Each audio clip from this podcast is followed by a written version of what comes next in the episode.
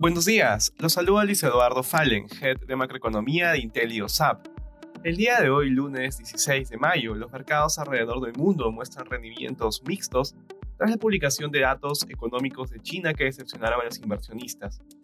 De manera particular, en Estados Unidos los futuros retroceden levemente durante la jornada, luego de las pérdidas de la última semana.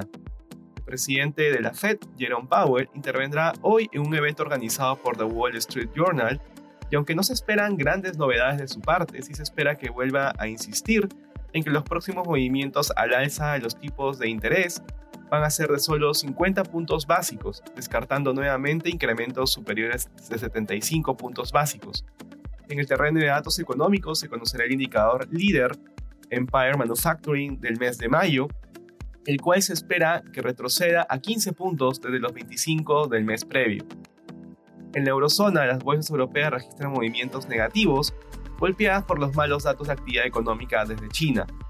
A lo largo de la semana, el foco de atención de los inversionistas se situará en la publicación de la segunda lectura preliminar del PBI de la eurozona del primer trimestre, así como la confianza del consumidor de mayo y las actas del Banco Central Europeo de la reunión de abril. En Asia, los mercados arrancaron la semana con descensos y con los precios del petróleo también cediendo posiciones, después de conocerse datos sorprendentemente débiles de China, subrayando el profundo daño que los confinamientos están causando a la segunda economía más grande del mundo.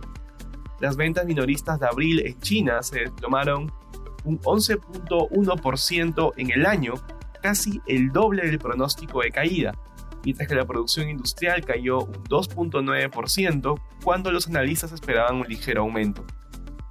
Respecto a commodities, el oro retrocede durante la jornada, mientras que el cobre avanza levemente. Finalmente, el precio del petróleo retrocede tras conocerse los datos desde China, que de esta manera reavivan las preocupaciones sobre la demanda. Gracias por escucharnos. Si tuviera alguna consulta, no duden en contactarse con su asesor.